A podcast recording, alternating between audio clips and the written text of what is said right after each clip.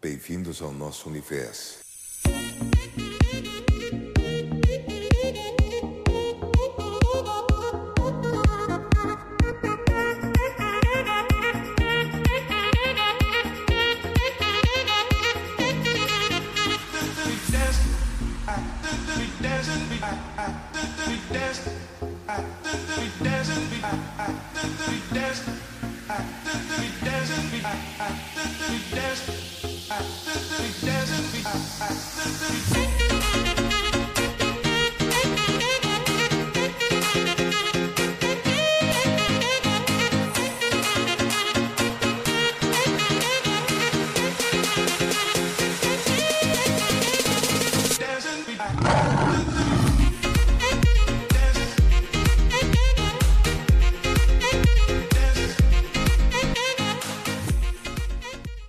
Aí eu respondi ele, eu tinha acordado 5h35, aí eu Não, respondi, né? mas é- Aí ele pensou, nossa, que eficiente, Não, perdi a 5h35 noção. respondendo, né?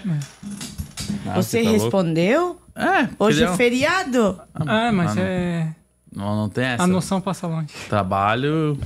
Eu trabalho de segunda a segunda, infelizmente. Então, meus valiosos, sejam todos muito bem-vindos a mais um episódio aqui do Valioso Cast. Meu nome é Fernando Ricardo e aqui do meu lado, meu parceiraço. Diego Paladini. Aí, Fernando, Daí, tudo bem? amigo. Como é que estamos? Mais um episódio aí e hoje vai ser um episódio muito especial. E antes de iniciar o nosso episódio e apresentar o nosso convidado de hoje, vamos não vamos esquecer de falar dos nossos apoiadores. A Valioso Norte, que é um dos maiores perfis de cortes aí do Instagram. Entra lá, segue lá, você vai tirar alguma mensagem. Os cortes de hoje, desse episódio, vai estar lá e vai ser cortes que vai agregar muito na sua vida. A Valioso Norte também pede aí, você que está aí assistindo pelo YouTube, se inscreva no canal, deixa o seu like, ativa o sininho aí para receber todas as notificações quando sair um episódio novo e não deixe de comentar. E claro, não podemos esquecer dela, da contabilidade do empreendedor. Agradecer também a Contabilidade do Empreendedor, uma contabilidade localizada na cidade de Brusque, online, digital, atende todo tipo de empresa, de MEI a lucro real. Tá, é só falar com o Carlos, lê o QR Code ali, tem 10% de desconto nos honorários. Agradecer também a Damai, Damai. que é uma franquia de café e cortes congelados de bolo, tem salgados também, localizado em Barra Velha, mas com uma franquia aqui na cidade de Brusque. Certo, gente? e Fechou, hoje, Fernando, então.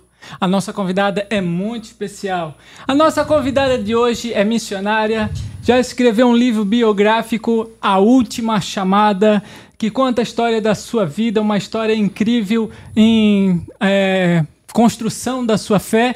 Uma ex-muçulmana que se converteu ao cristianismo. Senhoras e senhores, Glória à Rádio com vocês. Aê!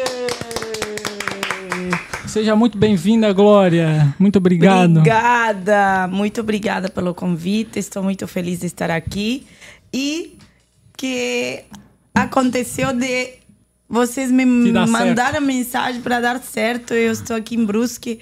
Esse, esse compromisso que eu tinha foi marcado há mais de três meses. Aí vocês caíram três dias e encaixaram assim, tchum, caiu como luva. Não, porque a gente Falei. caiu também de paraquedas no teu testemunho. Quando a gente recebeu o teu testemunho, que a gente subiu na Valeus Norte, eu- o teu testemunho tocou muita gente. Ah. Então a gente precisa. Não, vamos contar essa história lá no Valioso Cast. Mandamos mandei mensagem para ela e ela, coincidentemente, que não existe coincidência, né? eu É, acredito que não. também não. Ela tinha compromisso aqui em Brusque e deu tudo certo. Porque, né? É, a Valioso Cast, como falava no começo, a Valioso Cast é sobre isso, sobre falar uma mensagem, uma mensagem de valor. E o que pode ser mais valioso do que o nome de Jesus? O que pode ser É. mais valioso do que as obras do Senhor? Então, que bom que deu tudo certo e por isso que você está aqui hoje. Tenho certeza disso. Isso aqui foi preparado por ele. E que hoje seja um instrumento, que hoje Valioso Cast seja um instrumento de uma mensagem super poderosa para você que está assistindo e para a gente conhecer um pouco e estar um pouco mais perto de Deus, de Jesus. Isso. E já para nós dar início aqui à nossa conversa, eu quero saber de onde que vem esse sotaque aí, esse sotaque bem puxado aí, que a, que a gente fica ouvindo, a gente começa até a entrar junto né, nesse sotaque. Não é verdade? Quando a pessoa é de fora do país, mas a gente quer saber, Glória, conta um pouco da tua história, quem é a Glória Hadi de hoje, quem foi a Glória Hadi, da onde que veio, Fique Da à onde- vontade. Da onde que vem esse sotaque aí? Então, meu sotaque, esse esquisito que estão ouvindo aí, Não, não é esquisito, mas é bem arrastado. eu, eu sou do Líbano, nasci no Líbano, sou filha primogênita de seis irmãos, nasci num lar muçulmano, totalmente é, fechado, né? É, no interior de, de- do Líbano, em Beir- Beirute é a capital. Beirute. Eu nasci em Baalbek, Malbec. é, bem perto das montanhas, né, do Líbano ali. E eu nasci num lar totalmente desestruturado, onde meus pais já eram vieram de famílias totalmente desestruturadas e minha mãe ela é, conheceu meu pai para não casar com um primo dela casou com com esse é, com com o meu pai né? É, 15 dias e casaram. Ou seja foi muito rápido. 15 dias. é, foi. Imagina, lá é, os casamentos, hoje não é mais como antes, mas é, pelo menos o Líbano. O Líbano está um pouquinho. Outros países árabes são mais fe- fechados e pior, você escuta coisa que é terrível. Mas lá no Líbano, é, hoje está mais. é, cada um pode escolher o, o esposo. Ah, pode? Porque Hoje. muito dessa, dessa cultura que a gente ouve aqui, né? Uma coisa parece mais muito rígida, muito fechada. É, mas existem em outros países. Nos- Hoje o Líbano não é tão Rígido. como é tão rígido. Mas na época, é, ah, eu vou prometer mi- minha filha para teu filho. Então você tinha que Ah. cumprir e entregava a filha. É, mas isso Ah, aí sim, é como coisas. nas histórias bíblicas. Uhum. No passado sempre foi assim, né? Até. Bom, enfim. E aí eles casaram. Eu sou primogênita. E porque meu nome é Glória mesmo. Porque as Glória. pessoas me perguntam, mas teu nome é Glória mesmo? Falo, sim, eu já te vou falar agora porque as pessoas ficam na dúvida, eu já vou matar aqui. É, na época dos anos 80, eles, é, o Líbano aceitou de, é, que as meninas pudessem ter nomes europeus. Ah, Se você vê até hoje, você não vai é, ver o- um homem com o nome Michael. Ou, sei lá. Mas é, nomes europeus não vão ter, os, os muçulmanos. Sempre é, é Assad, é, Mohammed. Mohammed, É, os nomes dos profetas, Ali. que é muito conhecido aqui. Isso. Mohammed. São, é porque todos querem ter colocar os nomes dos profetas aos filhos, né? E aí as meninas, como é, Líbano foi colonizado por pela França também, é, foram quase os últimos que colonizaram o, é, o Líbano. É, em Beirute, ou, ou até hoje chamada da Petite Paris, Uhum. né? A pequena Pa- Pa- Paris. E, e é- tem um pouco meio euro, europeu, mistura, assim. né? E aí en- deixaram entrar o nome para as meninas, europeu. E minha mãe viu uma menina chamada Glória na época e falou: se eu, se eu tiver uma menina, vou pôr de Glória. E ali surgiu, eis-me aqui. Mas lá era Nossa. glória, glória, glória. É, mesmo, glória, eu glória. tenho outro tipo de... É Glória.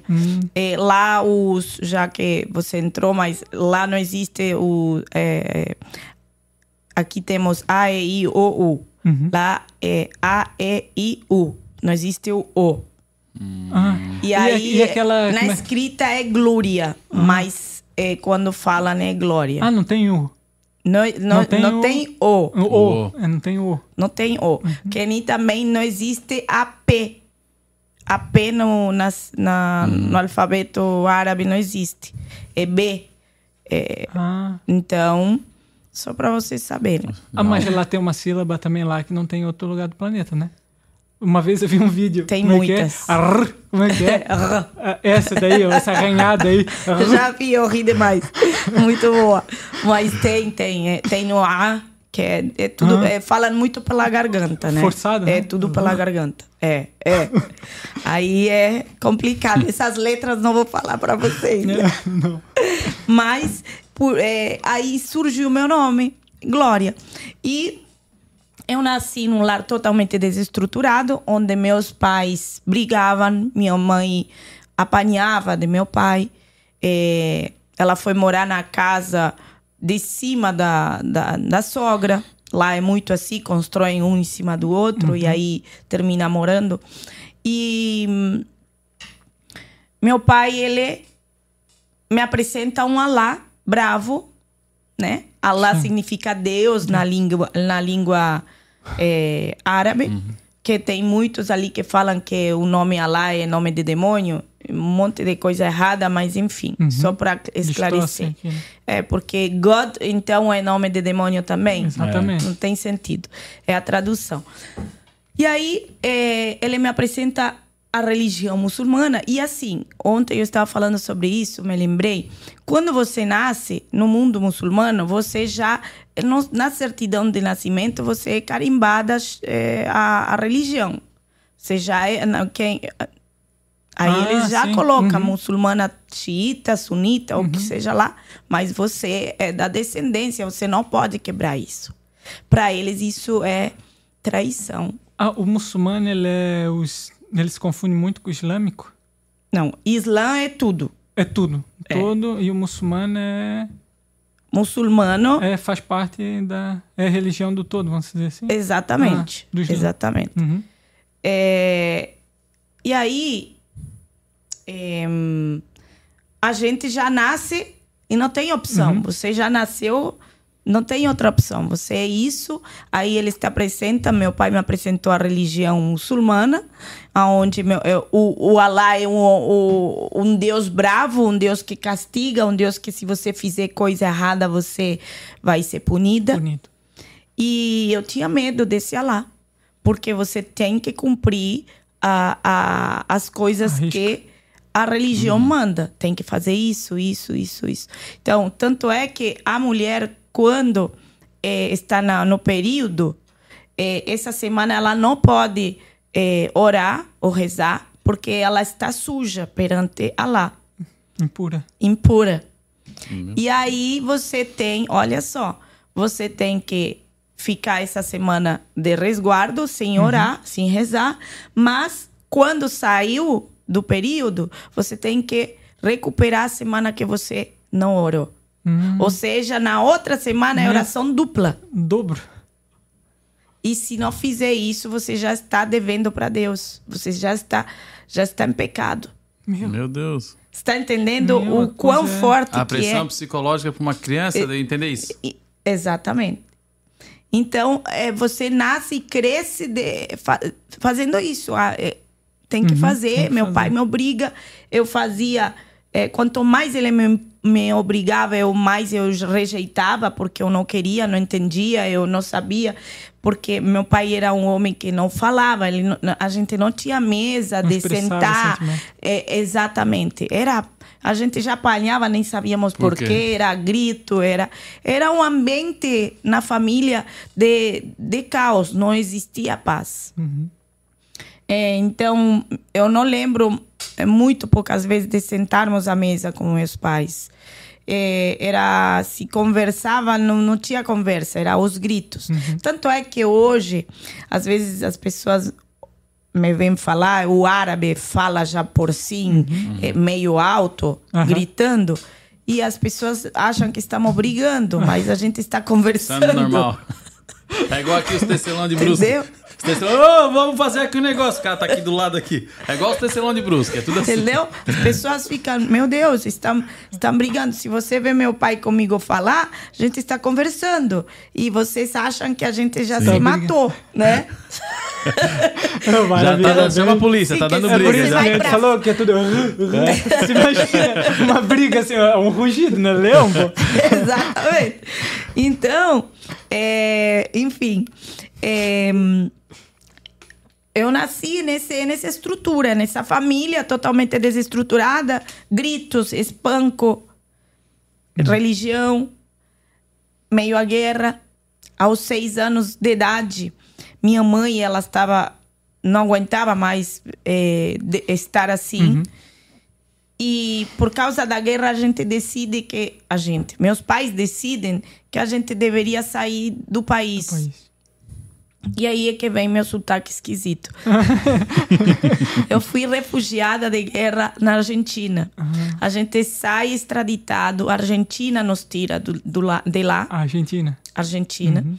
E eh, foi de barco, uma história assim, bem. Os barcos de guerra que eles chegavam até os lugares e eles pegavam as pessoas e tiravam da guerra. E um dos barcos ali argentinos nos tira. Nós tivemos uns quase uns, sei lá, se três meses viajando de barco para chegar. Né? Nos anos 80 era Era mais devagar. porque né? ela, eu lembro que parava em vários portos, então parava, é, enfim. E aí a gente chega na Argentina. Meu pai ele vem depois. Meu pai no Líbano ele era advogado. Aí ele chega na Argentina sem saber falar línguas, não sabia o idioma. é, ele começou a trabalhar ajudando é, a fazer é, Telhado? telhado, né? Imagina Meu, de advogado para foi- telhado, sem saber falar a língua. Ah, teu pai era advogado em. Isso, no Líbano. Acontece muito isso, né? A pessoa no país de origem, por ter um- uma profissão É. foda Aham, é. e chega num país que tá extraditado, por exemplo. e- É igual os haitianos. É, Pô, e- e conheço venezuelanos, haitianos, né? mexicanos, A gente- venezuelanos que são é. doutores e os caras Uhum. trabalham aqui sem de nenhum, pedreiro. né? Não, tipo, não desmerecendo qualquer profissão, mas Exatamente. ele estudou tanto Mas- num país dele pra chegar no É. outro país é um nada. O que, a- o, o que o- os problemas políticos, né, trazem, né, para o povo. O Exatamente. povo. né? É triste deixar a casa, deixar tudo, sair. E aí eu fui crescendo na Argentina, mesma situação, meus pais a mesma coisa, brigando. Eu, desde a minha infância, sentia, sempre senti um vazio dentro do meu coração, sempre senti, porque a gente não, não, não era marcada com a identidade dos do meus pais, de um carinho, um abraço, um filho, eu te amo. Não, não existia isso. É, e eu fui crescendo sem identidade, sem saber quem eu era, né? E indo para a escola eu levava bullying porque eu não era igual, porque as crianças já discriminavam por, por causa de que eu não era me- não era né não falava a mesma língua, língua. e minha infância difícil porque eh, você sai de- da tua cultura, deixa tudo E entra e totalmente entra para uma cultura totalmente diferente e ainda você leva o bullying eh, por causa disso. Como meu pai também, a gente era refugiado, a gente sai de um lugar para voltar, começar tudo de zero. A gente tinha as melhores, as melhores coisas lá, né? Meu pai era advogado, eh, meu pai tinha uma Mercedes na porta do- da casa. Para mim, Mercedes, BMW, é os carros mais baratos Popular. lá do, do Líbano. Então é um carro normal para nós. Mas é, é, sair de um, de um, de um lugar para chegar para outro e ver que eu tinha que ir com a mesma roupa para a escola, com o mesmo tênis. E as, e as, e as crianças é, me discriminarem por estar a semana toda com a mesma calça, o mesmo tênis. Às vezes, desejar o tênis da, da, da moda da época e saber que eu não podia ter porque eh, meu pai não podia dar. Éramos quatro, né? Éramos eh, eu primeira, minha irmã e mais dois que eram gêmeos. Vieram dois de uma vez. Na época éramos quatro. Então era muito difícil. Nunca foi fácil, né? Quando a gente sai de um lugar para outro, nunca é fácil. Nunca é fácil. E, e ali a briga, meus pais brigando sempre, aquela desestrutura. Eh, eu fui para uma escola árabe lá no- na Argentina, então a religião e todas aquelas práticas que a religião me, Uhum. me obrigava a fazer. Eh, meu pai me obrigava praticamente, tem que orar, vai rezar. não, não, não." Eu sempre vi meu pai rezando, ele, ele sempre cumpria com, com o que ele. Né? Eu via ele beijando o, Alque- o Alcorão, rezando, beijando o Alcorão, deixando ali. E, mas eu não entendia. porque ele nunca sentou para explicar isso, uhum. lá isso, aquilo. Eu sabia, é, por exemplo, que meu pai contava algumas histórias de manifestação de anjos do Alcorão. Então, eles acreditam em anjos, né? uhum. né? Das histórias que tem. E, e assim fui crescendo. Até que, claro, pelos 11, 12 anos de idade, é, meus pais, muita briga em casa.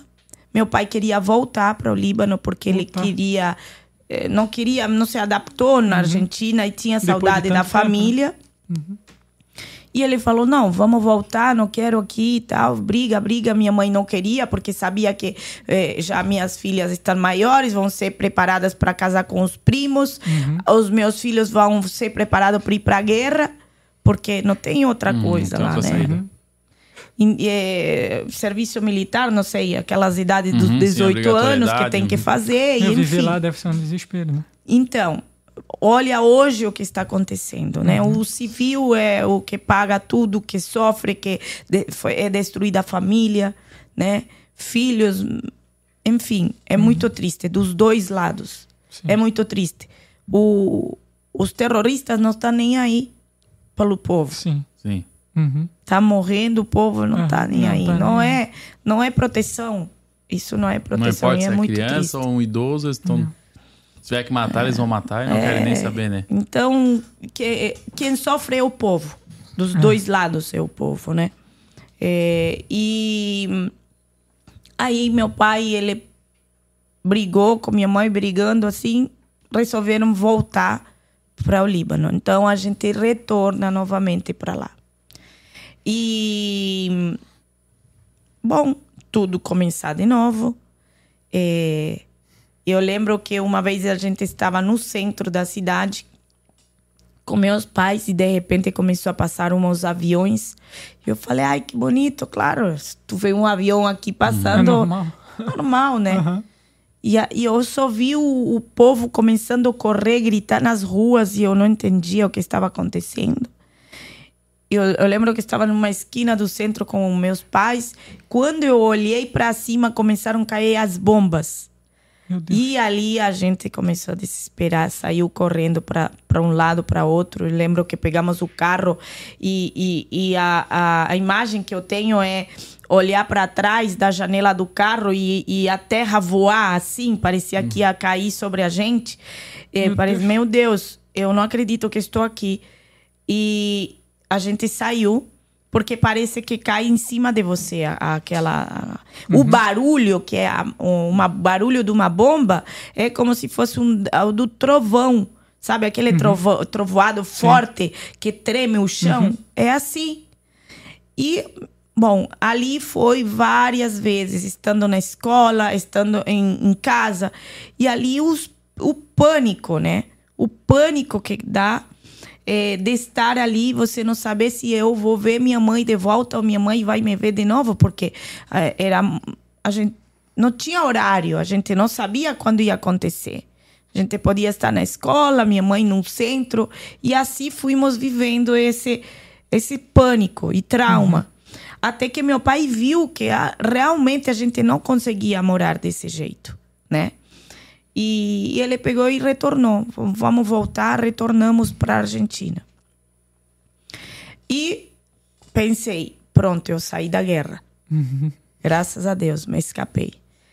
Mas uma noite estava trovoando e eu comecei a gritar desesperada, estando na Argentina, achando que estavam caindo as bombas uhum. lá. Então aí eu percebi que eu estava ainda, o pânico. Estava contigo e a guerra, os traumas, tudo hum, ainda tudo estava vivo. dentro de mim, uhum. né? Isso fica gravado como se fosse um chip, né, que é uhum. da nossa infância. Hoje não tenho mais esse, porque ah, como fui me tratando na minha infância, estou na Argentina, estou na Argentina, estou, sabe? Tá eu falando para mim mesma, uhum. não é, não é uma bomba, mas é, o, o processo de sair desse trauma é muito forte, né?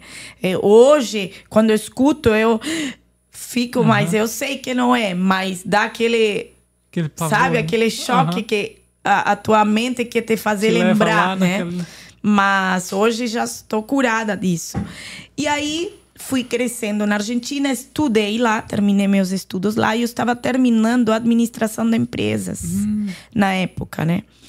E estava faltando três meses para eu terminar. Meu pai, na época, tinha restaurante árabe.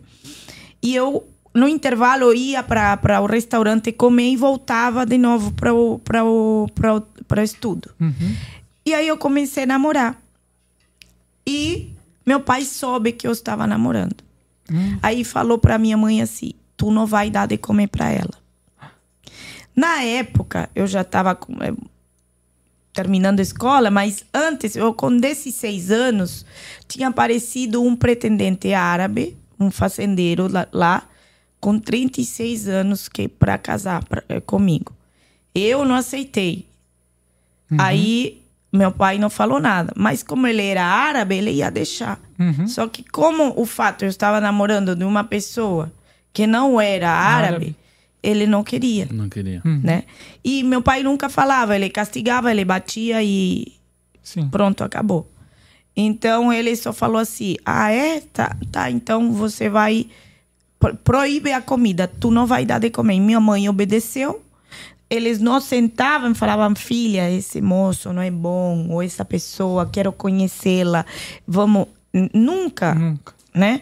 Então a gente não tinha essa essa coisa de conversa. O que que você sente? Como é que você está? Eu jamais, eu não lembro eh, na minha infância de algum momento meus pais falarem filha você está bem? Como é que está? Está indo? Está tirando três na escola, pá, pá.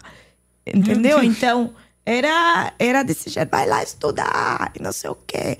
Então era assim e tem que orar e, e assim eu fui crescendo assim fomos crescendo assim.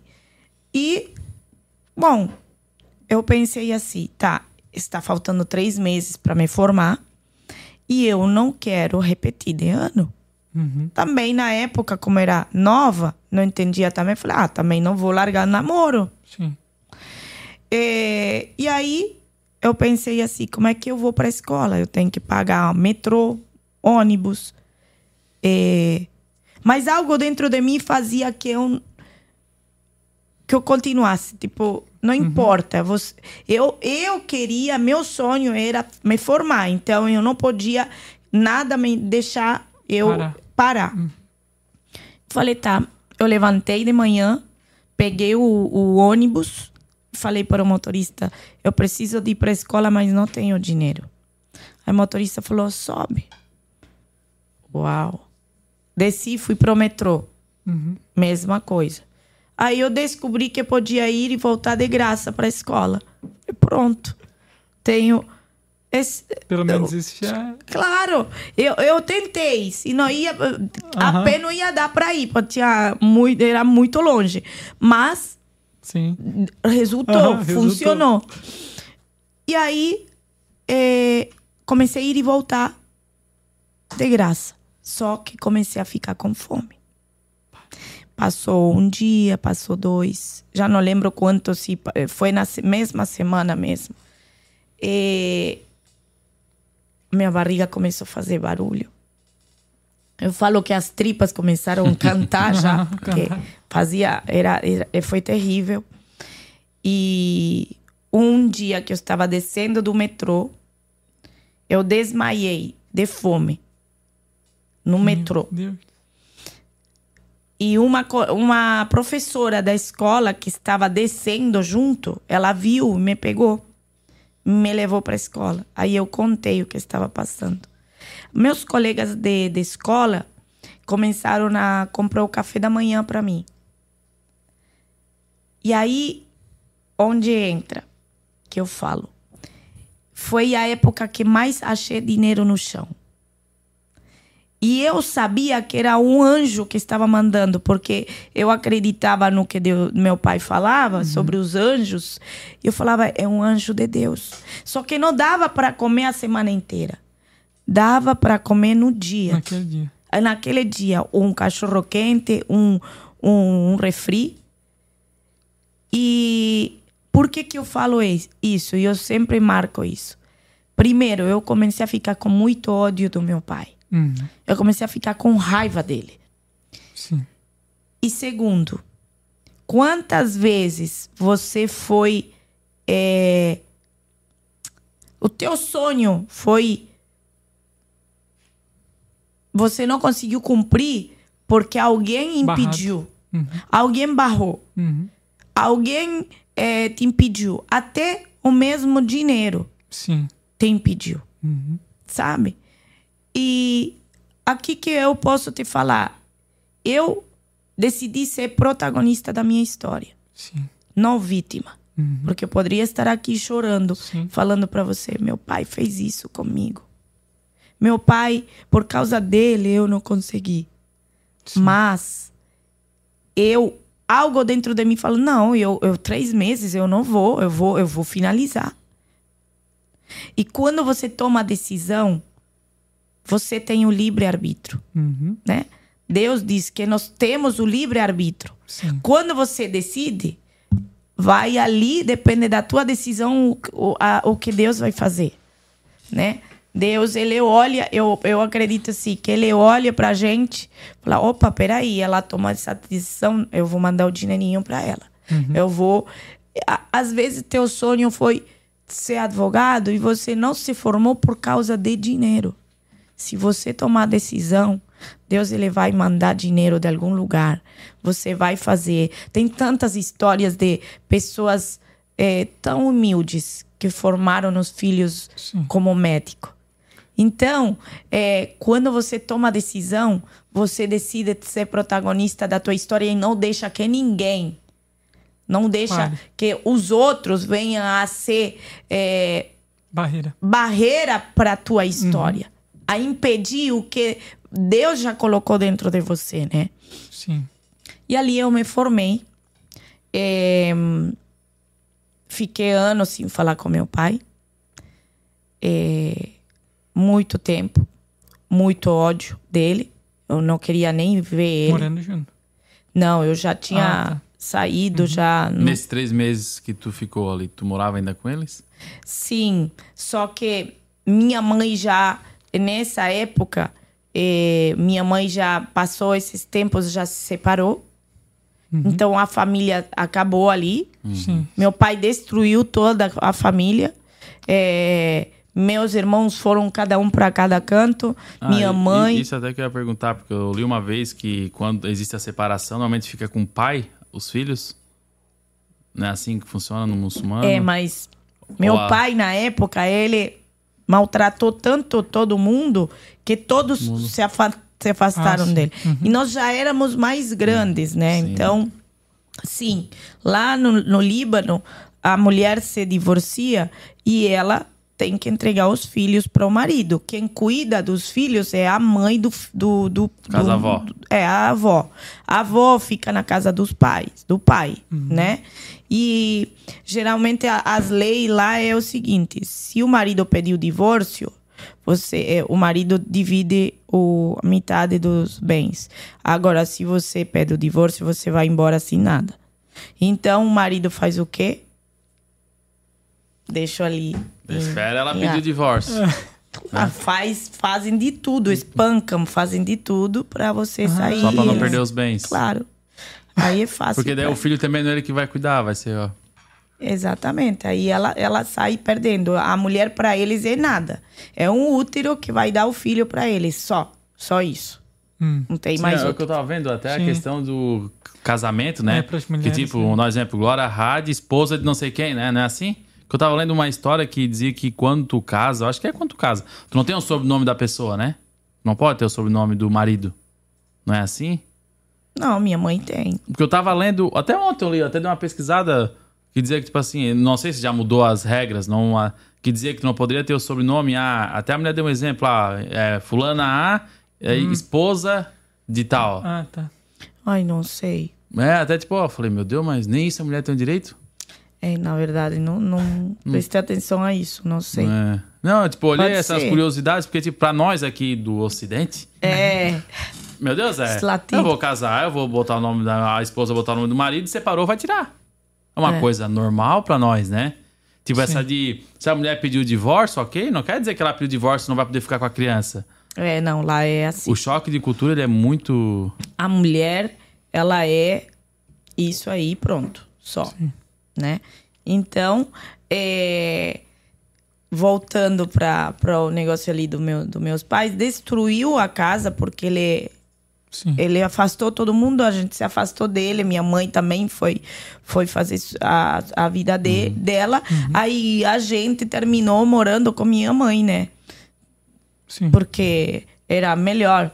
E aí, é, mas cada um sua vida. Trabalhava, a gente não se via. Meu, meu um irmão foi por um canto e assim foi embora. Cada um por seu canto.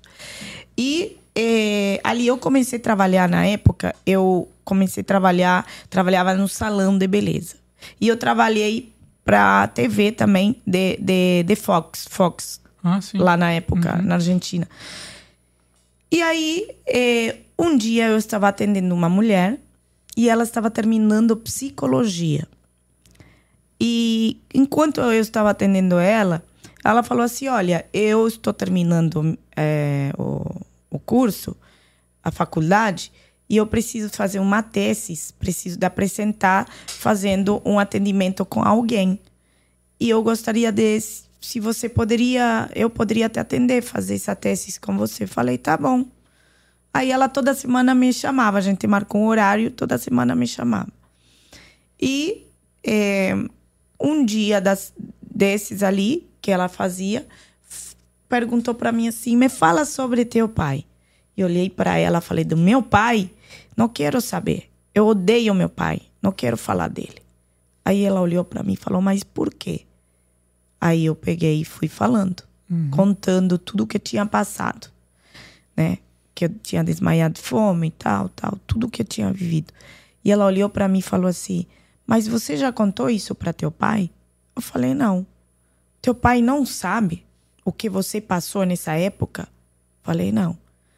E ela olhou para mim e falou: Por que, que você não contou? Por que, que você não conta?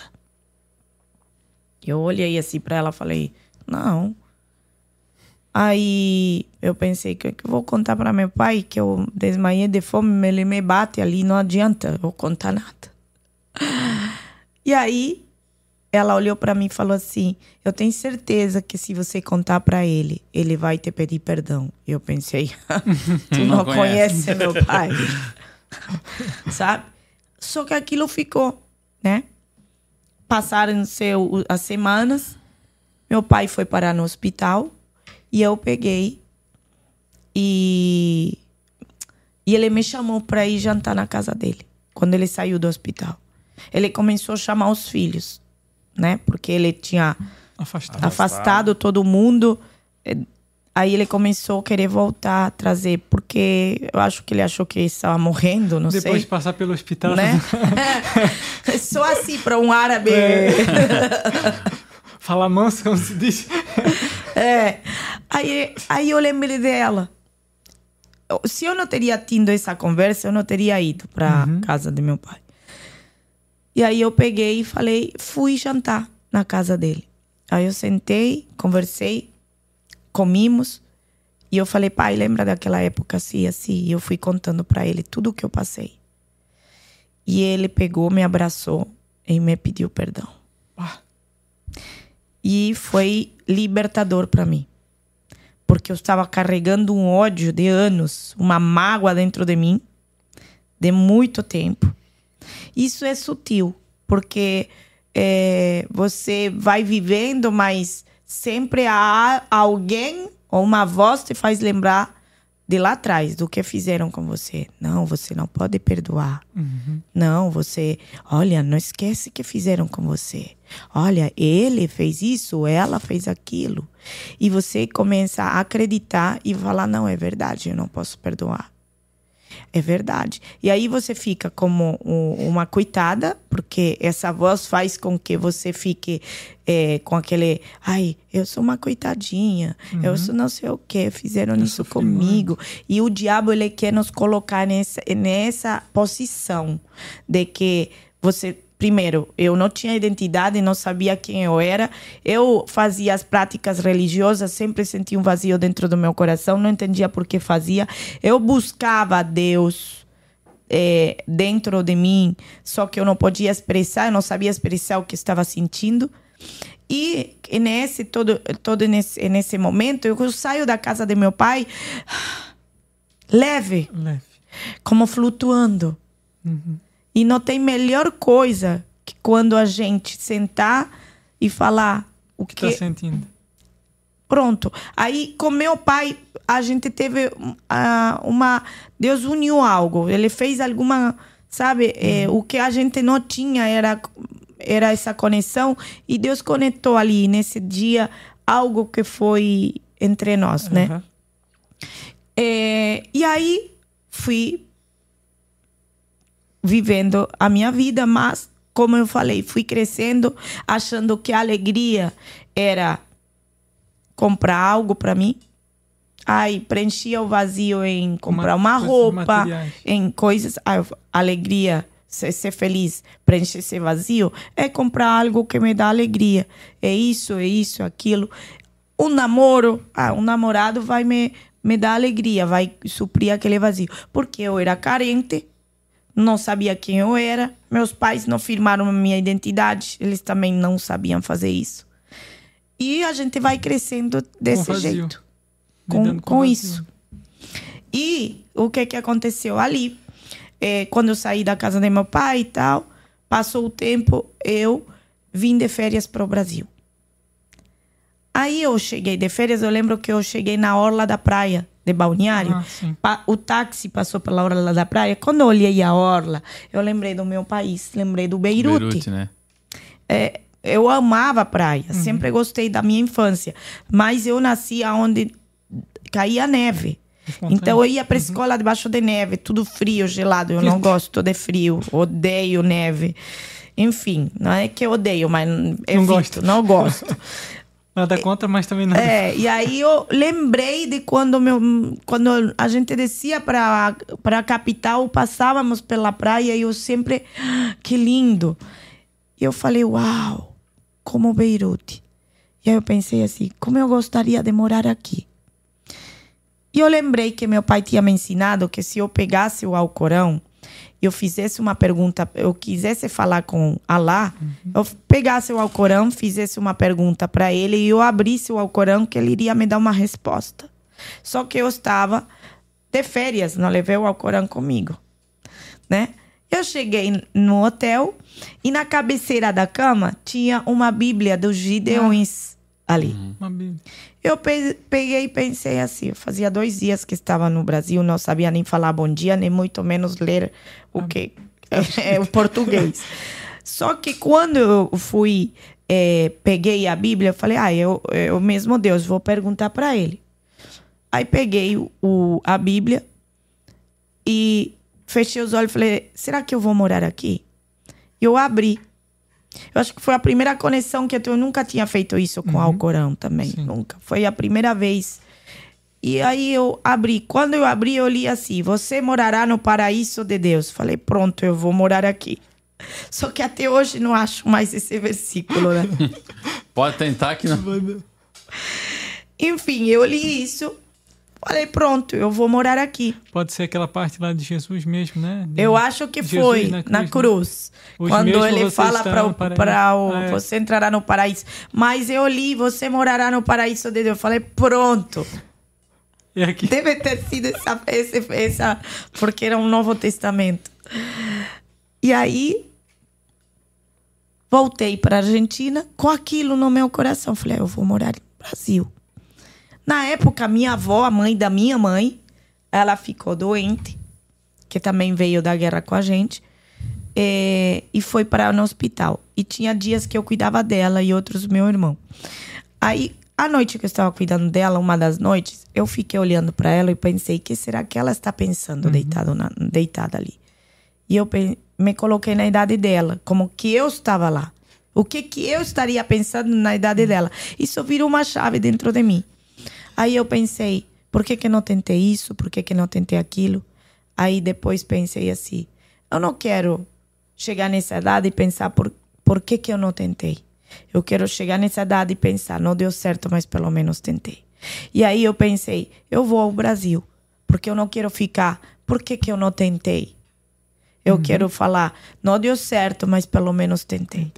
E ali eu peguei minha avó saiu do hospital, falei com meu pai e eu peguei e meu pai falou vai, porque ele ama o Brasil também.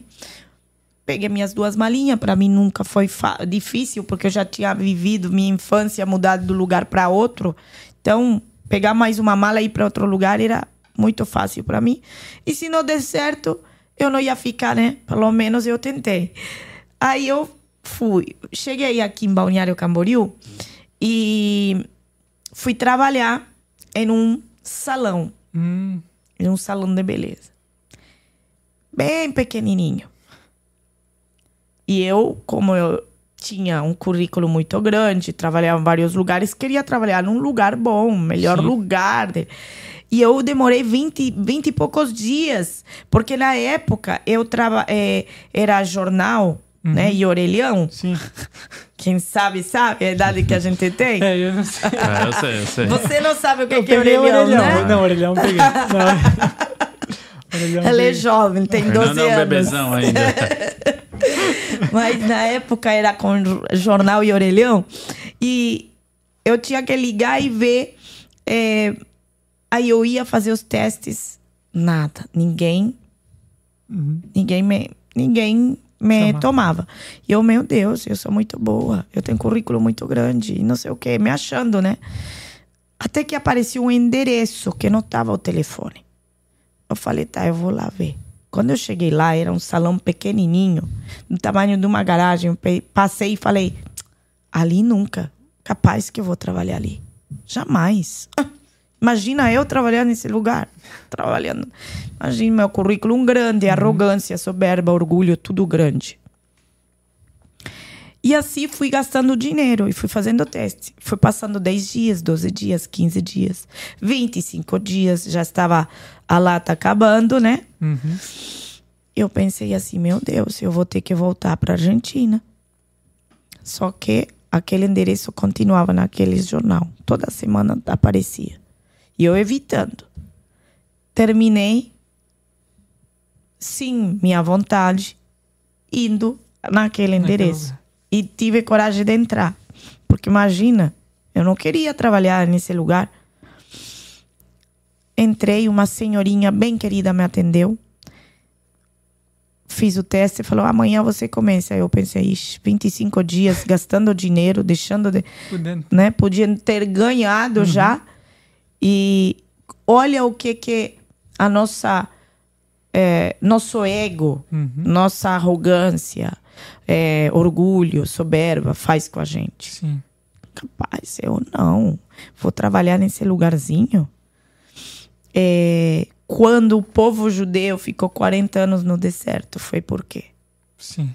Então, muitas vezes a gente fica igual que o povo judeu, andando em círculos, porque Deus quer te colocar na geografia certa, certo. mas a tua desobediência, a tua arrogância, a, ou a nossa, uhum. o nosso ego e nosso orgulho, tá, tá, tá, nos, faz demorar uhum. aquilo que Deus quer nos dar. E às vezes é porque Deus quer nos tratar. E eu terminei trabalhando, entrei naquele lugar, comecei a trabalhar lá. E como eu te falei, desde a minha infância eu tinha um vazio dentro do meu coração. Sim. Preenchia com qualquer coisa. E aí, naquele lugar, eu por primeira vez na minha vida ouvi uma música. Para mim era uma música, uhum. mas vocês vão saber. Mas aquela música dizia: entra na minha casa, entra na ah, minha vida. A Danese. Entra na minha casa. Sim, aquele fez sucesso. Exato. Quando eu ouvi aquela música na, na época, o salão ele, ele, ele passava em CD. Quem sabe, sabe o que, que é CD? Hum. Eu sei. Daqui sabe, 30 anos. Daqui é 30 um anos. Assim, Fernando, ninguém vai saber o que, que é isso. Que tristeza, uhum. né? Aí contando, ah, aparece na cidade. Na época era CD. Quando eu via aquela música, eu não sabia se eu chorava, se eu, eu não sei é, a sensação que eu tive, aquele, aquele vazio que estava dentro do meu coração, tinha sido preenchido. E eu parecia que estava flutuando, eu queria chorar, não entendia o que estava acontecendo comigo. fui descobrir que era uma adoração a Deus. E eu não sabia que, Que a era. gente podia adorar a Deus. Por 29 anos, É. com vazio, fazendo as práticas muçulmanas, tudo que a religião te, te, te envia a fazer. Uhum. Mas eu continuava vazia Naquela e seca. música. E naquela música, que Sem era um a louvor, sem entender a letra. É que nem você for pra China ouvir um... Aham. E você fala... Se tocou o coração, que começar a lindo. Chorar. E Que- você saber depois louco isso, né? descobrir que era uma adoração a Que Deus. louco. E eu não entendia o que estava acontecendo comigo. Mas o porquê que eu falo isso? Porque do outro lado do mundo tem pessoas que fazem as práticas que a religião te envia a fazer e continuam vazias e a alma delas gritando, sem entender o que que elas estão assim, mesmo fazendo a- a- o que a religião fa- fala para você fazer. Mesmo é, indo para a mesquita, mesmo of- ofertando, fazendo tudo o que eles falam. Mas aquela pessoa volta para casa seca, como aquela mulher samaritana que ia até a fonte todos os dias. Aquele tanque carregava água e voltava, Sozinha. mas ela já estava tinha tava com cinco maridos que não eram dela e tinha uma vida de miséria, vazia e seca com um poço pegando água do poço errado. E assim, do outro lado do mundo, tem pessoas que não conhecem a verdade Uhum. e que a alma delas está gritando porque está faltando algo dentro do coração delas. E aqui eu falo, eu sou libanesa, mas meu coração é brasileiro. Eu amo este país.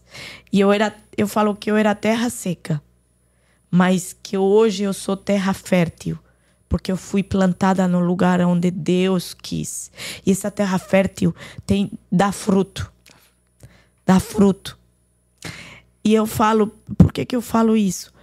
E faço questão, não quero eh, ofender ninguém, mas aqui é um país livre, Livre. que tem liberdade. Você nasceu e descobriu desde a tua infância, às vezes não, que você pode adorar a Deus. Sim. E você, nada a ver, vou pôr um funk, vou não sei o quê. Tem nada isso com digo isso. que às vezes fico com raiva quando Mas- as pessoas falam que o Brasil é um país, né? Tanta. Não tem liberdade? não tem liberdade. Mas, pô, tu não fosse pra um país ainda. É. Outro país mundo Manda, ver. É. manda eles irem pra, pra lá, ficarem O Brasil três tá meses. cultura Vai lá. pra Argentina agora. É. Tá, tá um Não, caos. É, exatamente. Então, é, eu falo sobre a adoração, né? Privilégio. Porque aqui o Brasil tem o privilégio de escolher aqui eu vou adorar a Deus. Do outro lado, até hoje, 2023, as pessoas que não sabem que existe adorar a Deus e está bebendo da água errada. E nós temos esse privilégio. E às vezes fazemos desfeite disso. Desfeito, verdade. Ah, nada a ver. Hoje eu vou ouvir sei lá o quê. Do outro lado tem mulheres, homens, crianças deitando e acordando com um vazio. E quem dera de poder descobrir o que hoje o povo, o Brasil ou outros países conhecem, que é a adoração a Deus. Verdade. Eu descobri com 30 e poucos anos que eu podia dançar para Deus. Eu não sabia que eu podia dançar para Deus. Pense, meu pai me espancava, ele sair dançar era, meu Deus, era espancada pelo meu pai. Porque isso para ele é pecado, Sim. né? Então, é, ali nesse lugar eu conheci que existia adorar a Deus. Eu lembro que era o único que eu sentia aquela paz, aquela coisa que eu nunca sentia. Aquele CD rodava, aquele, aquele louvor rodava o dia inteiro. Das nove da manhã até as sete, oito da noite, direto. Só aquele Regis Danese entra na minha casa. Voltava, entra na minha casa, entra na minha casa. O Sabe? som já tava tocando sozinho já. Nem tinha mais CD, tava Não, já rodando tá já. tocando. Na época não existia Alexa, que pena. Mas Alexa, volta, volta. Não, cala a boca. Mas é, Eu lembro que na época as, a, a, o pessoal olhava um para o outro no meio do, né, do salão. A filha da dona, eu lembro que eu passava, passava e se olhava assim, mas ninguém abria a boca, né? Ninguém, eu não sabia o porquê. Só que depois, anos depois, ela falou assim: Glória, a gente não aguentava mais ouvir aquele, aquele louvor, você gastou o CD. e aí eu lembrei dela se olhando. Falei: Ah, era isso. Aí eu pensei: Claro, elas não abriam na boca. Sim. Pensando: Ó, oh, essa aqui é muçulmana. Uhum. Se a gente proibir de ouvir uh, o louvor, vai que joga uma bomba para fazer é. alguma coisa, essa maluca, não conhecemos ela. Deixa ela calma, ouvir aquele louvor, deixa ela quietinha, né? E é, eu ria, eu, até hoje a gente ri sobre isso. Mas depois dali, meu pai, ele me ajudou. Ele, ele me ajudou, eu abri uma loja de roupa em Balneário Camboriú, no centro. E eu, na época, é, há 15 anos atrás, o. 15 anos não, 13 por ali, mas há 15 que eu moro, mas há 13 anos atrás que abri a loja. É, não é como agora, que durante o inverno você consegue se sustentar. Durante o inverno, é, eu comecei a dever um mês de aluguel da sala. E eu comecei a ficar desesperada, porque eu não queria fechar. Meu pai tinha investido. Aí eu, meu pensamento era: eu vou ligar para meu pai. Meu. E eu vou falar, pai, eu fechei a loja, meu pai ia, vai falar assim, você me decepcionou. Isso era o que mais me desesperava de que meu pai falasse isso para mim. E eu comecei a ficar angustiada, me dá desespero, angústia por causa disso. E um dia uma mulher entrou na loja e falou assim: eu comentei o que estava passando e eu, é, eu falei assim para ela e ela falou: não, eu vou te levar na minha igreja. Eu pensei, tá bom. Aí ela foi me buscar, fui para a igreja. E na igreja dela eu tinha que pôr um véu na cabeça para entrar. Uhum. E eu lembrei da mesquita. Por quê? Porque também nós temos que pôr o véu para entrar. Eu falei, uau, como a mesquita. Então Deus tem suas formas, uhum. né? Ele vai levando a gente para os lugares onde ele tem que quebrar as religiosidades, né? E aí eu entrei, eu não conhecia é, a Deus, eu tinha medo de Deus. é, Deus, lá para mim, Deus ele estava lá longe e eu aqui, longe. Eu tinha um pai também bravo, então a referência de pai yeah. era uhum vai te espancar, vai te bater, vai te castigar. É, tu olhava para Deus como teu pai, se vamos dizer assim. Né? Então, né? exatamente. É uma referência, né? Uhum. O pai da terra, Sim. praticamente. O que o diabo ele distorce. Distorce. Distorce. Uhum. Por quê? Porque se a gente descobrir a paternidade em Deus, ele não consegue mais nos. Uhum. Quando a gente. Nos afetar. Co claro, é, quando a gente descobre a paternidade, a gente ganha a identidade nele. Uhum. Aí a gente sabe quem nós somos. Aí ele não consegue mais pegar ali. Sim. E, e quantos órfãos, né? Não estou falando órfãos de, eh, ah, porque eu nasci, meu pai faleceu. Não, órfãos espirituais Sim. que tem até dentro da igreja. Por que que eu falo isso? Porque o, o diabo ele sempre vai fazer nós acreditarmos que nós somos os órfãos. Sim. E eu falo e faço questão de falar. Quem é o único órfão aqui é ele, é ele. Porque foi ele mandado embora do céu. Ele que foi embora, saiu. Você é órfão. Mas Escolheu. ele quer fazer acreditar que nós somos os órfãos. Uhum. E quando a gente não sabe quem nós somos, a gente cai, cai ali. Uhum. Né? E ali eu comecei a pedir a Deus: Deus me ajuda, Deus me ajuda. Eu não sabia rezar, eu não sabia fazer nada, ninguém me ensinou também uhum. lá. Só que os louvores daquele lugar que parecia uma orquestra do céu era maravilhoso. Eu ia, pedia, Deus me ajuda, Deus me ajuda. Se passaram cinco meses. Eu, além da minha infância, que foi difícil, de às vezes tomar banho de água fria com xícara, em balde, toda a minha infância, de tanta coisa, Nessa época, eu estava passando fome. Eu estava comendo polenta, chimarrão e pipoca. E eu falava assim: eu vim pra cá pra quê? E eu, e eu falava: Deus, você me trouxe aqui pra quê? Pra eu passar fome. E passaram-se uns cinco ou seis meses. Uma pessoa apresenta um fornecedor e falou para mim assim: ó, entrou na loja, olhou o ponto muito bom. Eu queria, na época, vender a, a ponto e tudo. Falou: não, eu vou investir em você. Eu vou colocar mercadoria aqui, Uhum. na minha linha, e você, é, de 30 em 30 dias, acerta. é, você, eu coloco mercadoria consignada. De um dia para outro. Chão novo, ar-condicionado, prateleira, sistema, computador, tudo Repaginado. eu tirei tudo que eu tinha lá, doei e eu comecei de zero. Começou a crescer. Pá. 30 dias já acertei com ele e foi, foi, foi. Em três meses estava com três lojas. Uma em Florianópolis e duas em Balneário. Cresceu muito rápido. Aí essa moça vinha me buscar para ir para a igreja. Vamos para a igreja? Falei, querida, não tenho mais tempo. Eu estou com 22 funcionários, estou aqui com as lojas. Achei um absurdo ela me convidar. Imagina. Como é que ela está me chamando? Eu já não precisava de ir para a igreja.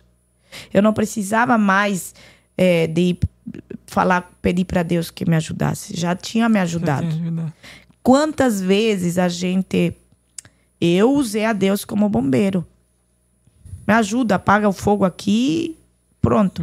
Eu não conheci ele, eu não tive um encontro real e verdadeiro com ele, não sabia quem ele era, eu tinha medo dele. Ele pedi, me ajudou, pronto. Obrigada. E toquei minha vida, continuei vivendo a minha vida normal. É, já saí da pipoca e o chimarrão e a polenta. Fiquei anos na época assim comer polenta. Eu gosto muito. Mas hoje, hoje, quando eu vejo um, um prato de, de, de polenta na minha mesa, que eu vou comer, eu lembro de onde Deus me tirou.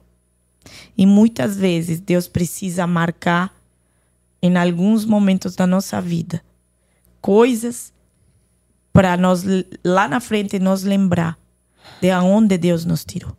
Porque nossa carne é fraca. Nossa carne gosta des- dos prazeres. E a gente esquece rápido.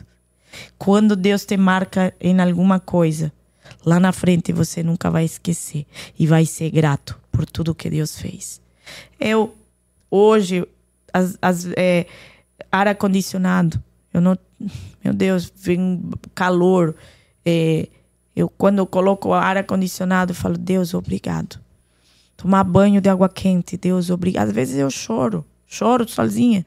Abro a geladeira e vejo a comida, eu choro, porque eu só lembro quando eu não tinha nem água, porque eu pegava água da igreja para beber. Eu não tinha nem isso.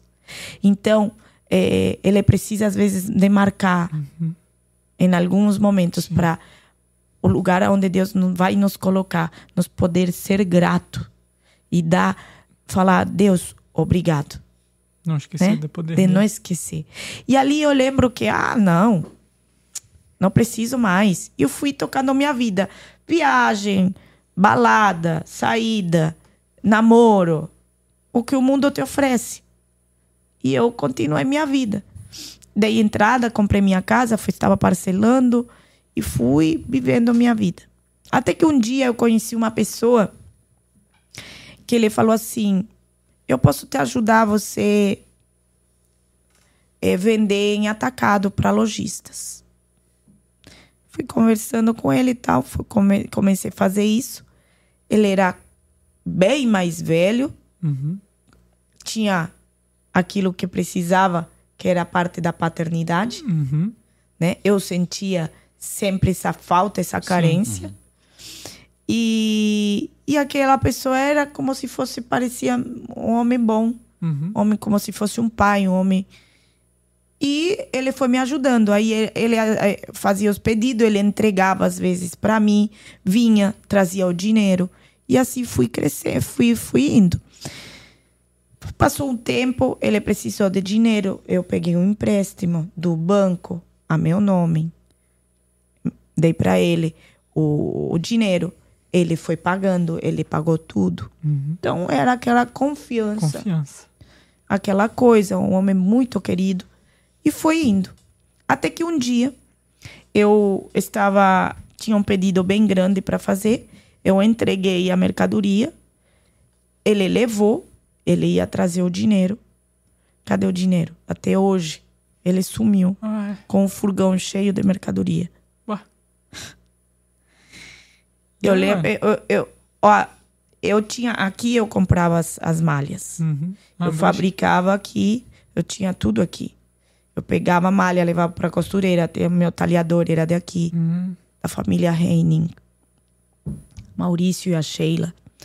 Eles eram meus talhadores que conheci na época. E aí eu me vi de um dia para outro que eu tinha tudo Sem nada. sem nada. Perdi tudo. E aí eu entrei em depressão. E aí eu comecei a ouvir vozes que me falavam: tira a tua vida, se suicida, você não é ninguém, você não vale nada. Nem teus pais lembram de você. E essas vozes são tão sutil, porque não é de um dia, é devagar, ele, ele, ele, você vai ouvindo. E é engraçado, é tão difícil ouvir a voz de Deus, né? Parece. Mas a do diabo, meu Deus. Tentação é toda hora. É né? algo assim que você não tem noção, né? Cê- eu Quantos casos que você ouve, ah, não, é, é que a pessoa matou o pai, ou o filho matou. Ah, não, eu ouvi uma voz que era para matar. Sim. Uhum. Uau! Sim. Né? Então, meu Deus, só me arrepia. Então, é, eu comecei a ouvir vozes. Você suicida, você não é ninguém, você não vale nada. Eu comecei a acreditar. Por quê? Porque eu não sabia quem eu era, eu não tinha identidade. E eu comecei a acreditar nisso. E eu comecei é um poço sem saída, uma dor tão grande. A pessoa que está em depressão, ela, é, ela quer só tirar a dor. Sim. E o que estava acontecendo comigo, que estava, eu tinha que pagar, e estava tudo. Falei, pronto, a única saída qual é? E o teatro de Satanás é. Tarararão, tira a tua vida. E ele faz a montagem para você. Você acredita nisso. Porque você olha e fala, é verdade mesmo. Não tem outra saída. Essa dor não vai sair com nada. Eu vou ter que me suicidar porque não tenho o que fazer. Tudo que está acontecendo está me Levando levando pra isso. para isso. E, a, e assim eu comecei a pensar como tirar minha vida. Por meses, foi meses, eu não tomava banho. Eu andava com a mesma roupa, dormia, acordava com a mesma roupa, quase nem comia, só chorava dia e noite. Eu, eu falo que quando eu, eu respirava, estava doendo, já doía. Era horrível. Eu não desejo a ninguém a depressão. Eu não consigo expressar com palavras o que, que é A dor. a dor que eu não desejo para ninguém.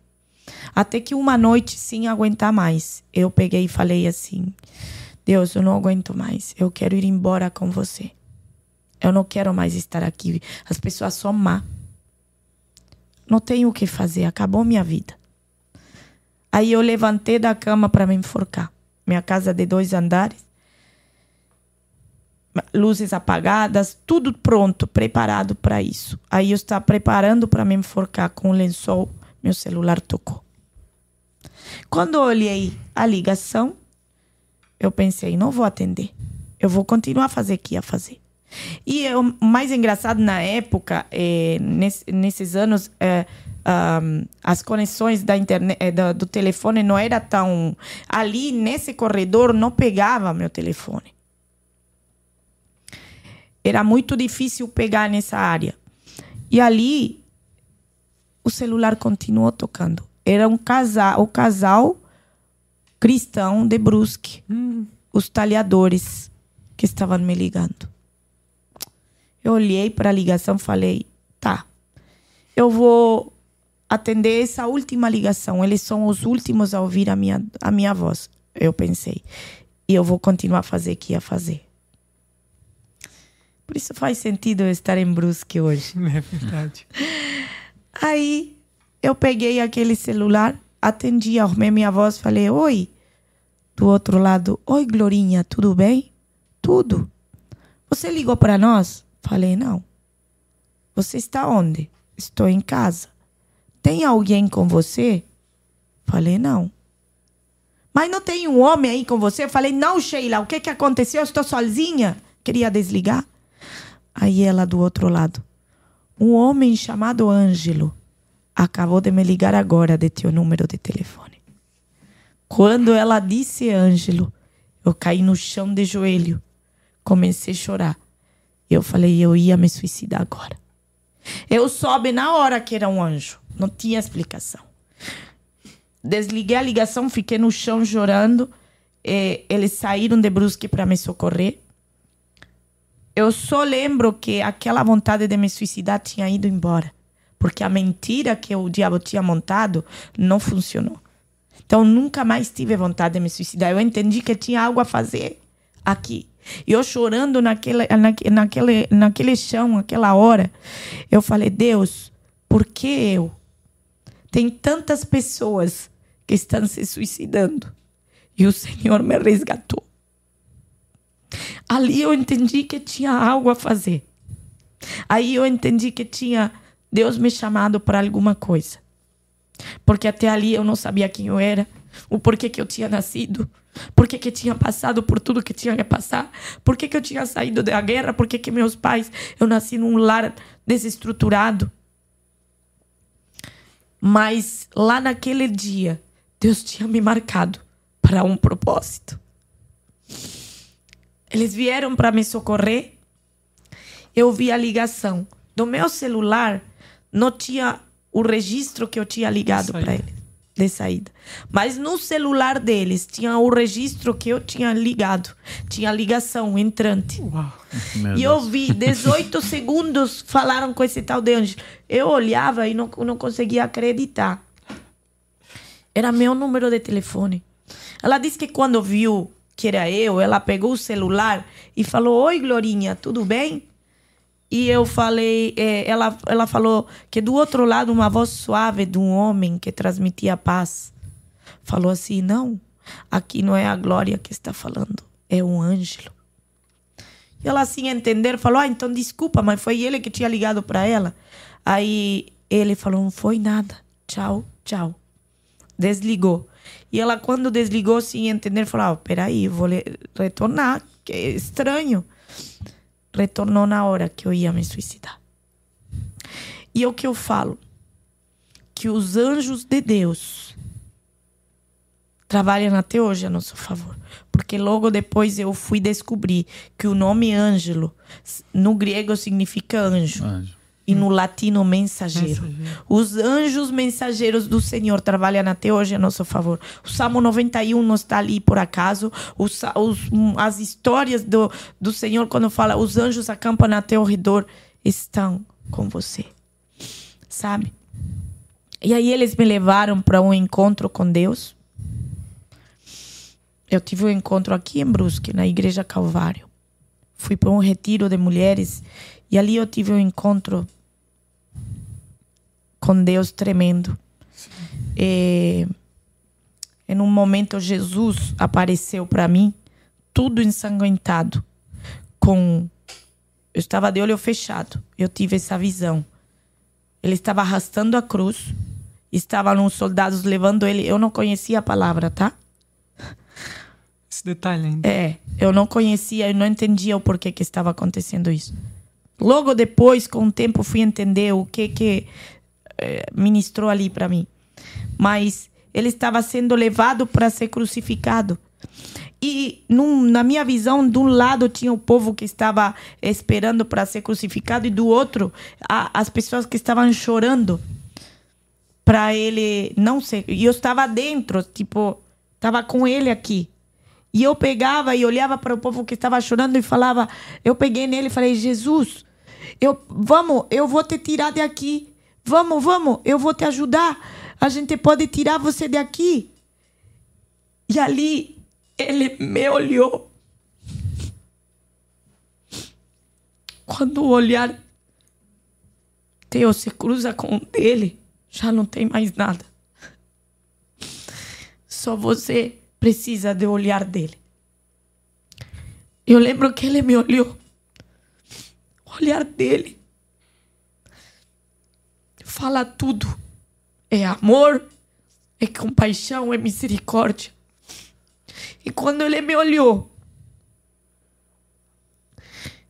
ele falou para mim assim: Isso tem que ser feito. Tem que ser assim. E eu fiquei parada porque eu queria tirar ele de lá. Só que eu não entendi o porquê que ele falou isso. Depois, no encontro, eles ministraram na cruz e o porquê que ele foi lá na cruz. E ali eu entendi que ele morreu por mim, por você, pelos nossos pecados. Que ele tinha que fazer isso por nós. Que não adiantava eu querer tirar ele de lá para salvar se ele estava vindo para nos salvar. E aí eu descobri que o Salvador veio para me salvar. Para me limpar, para me perdoar. Por isso que eu falo que quando aquela samaritana ia todos os dias naquele poço pegar água, ela eu era samaritana.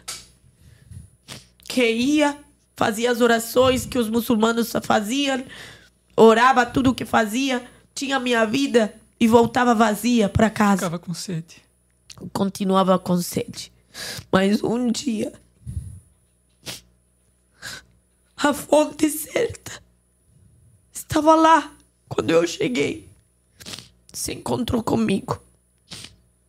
Assim como aquela samaritana que achou a fonte certa, que achou a fonte da água viva. Se beberes dessa água, jamais terá sede. Aquela mulher saiu de lá depois do encontro que ela teve com Jesus e evangelizou o povo inteiro, a cidade toda. E eu tenho certeza que ela nunca mais foi a mesma. E assim foi comigo naquela noite. Aquela noite, a única saída que eu tinha era num poço, num poço escuro de tirar minha vida e me suicidar. Sim. Mas a luz do mundo fez uma ligação para me resgatar da escuridão das trevas e falar aqui para vocês que Deus é muito maior do que o que o diabo está mostrando para você hoje. O diabo pode estar te mostrando que não tem mais saída, que acabou a tua vida, que você tem que fazer isso porque não tem outra opção. É mentira dele. Porque se a gente buscar na fonte certa, no lugar certo, ele restaura todas as coisas, ele restitui todas as coisas, ele cura todas as feridas. Mas precisamos nós nos derramar aos pés dele. E ali eu fui descobrir que é, fui ler a parábola do filho pródigo. E na parábola do filho pródigo fala que o filho pediu as heranças, foi embora e depois ele volta, porque ele já foi. Ele desejou comer as vagens dos porcos. Quando eu estava lendo aquele trecho, tudo, olha só como o diabo ele sempre quer fazer achar você que é um porco. Não, você merece isso, você merece comer o que o porco come. Sempre o inimigo vai querer mostrar, não. Você é indigno. Você não pode voltar para o pai. Você pecou, você fez isso, você fez aquilo. Então ele sempre vai ter que mostrar, não. Ele o chiqueiro fala? É chiqueiro. chiqueiro. O chiqueiro é dele, não é nosso. Ele que fique com os porcos. Tanto é que o, o Jesus envia os demônios, envia, vai lá com Sim. os porcos. Os porcos. É porque o diabo sempre vai querer fazer que nós acharmos que somos porcos, que merecemos comer a comida dos porcos. Tanto é que a mentalidade do demônio é deixa nós entrarmos nos porcos, porque eles têm esse é, eles são porcos, eles são o chiqueiro. Então que o inimigo fique com o chiqueiro dele, mas nós não somos dele, desse lugar, nós não pertencemos a esse lugar. Jesus veio e se parou na porta do chiqueiro para te falar: ei, você é meu filho, você é minha filha, você não pertence a esse lugar onde o diabo está querendo te levar. Eu quero te levar ao lugar aonde eu pertenço, que é o reino de Deus, porque nós somos filhos e filhas, somos príncipes e princesas. Só que a gente tem que acreditar nisso. A gente tem que renovar a nossa mente. Muita, a, a, o diabo fala: você que pecou, fez tudo isso, você não merece. Você que é, é, é prostituta, você que não sei o quê. E você, ele vai fazer você ficar com vergonha. Gente, quando eu fui fazer meu livro, a única coisa que vinha assim: vão te acusar. Eu não quero nem saber. Porque Deus já me perdoou e eu sei quem eu sou. Eu não estou fazendo isso para que me acuse. Quem que me acuse, o problema é dele. Mas quem me perdoou já eu sei quem foi. E eu estou escrevendo todas as histórias que eu passei, porque tem mulheres, tem pessoas que passam pelo que eu passei estão presas a isso. E o diabo ele não quer, ele quer te fazer ficar envergonhada para você não contar o que você passou, para deixar as pessoas presas naquilo que é a, uhum. a vergonha. E eu, quando li o, o, a parábola que eu vi e finalizei até o final, a parte quando ele volta ao pai, o pai veste ele, coloca um anel e tudo. O Senhor falou para mim assim: Filha, você não queria a minha presença, só queria o que eu podia te dar. Eu chorei muito, porque era verdade. Eu fui até ele naquela época, pedi para ele: Deus me ajuda, Deus me ajuda. Eu não tive um encontro com ele. Eu só peguei, falei: Deus me ajuda. E é uma chave para mim para a vida toda.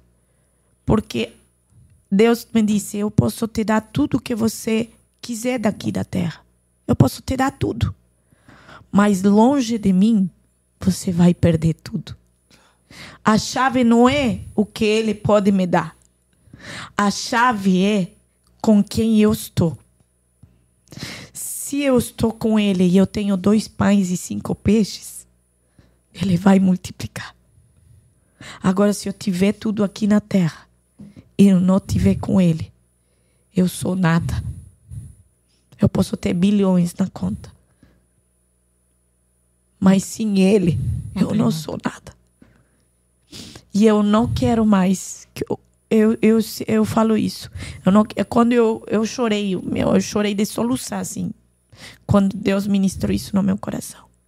Falei, Deus, eu não quero mais nada dessa terra, a não ser a tua presença.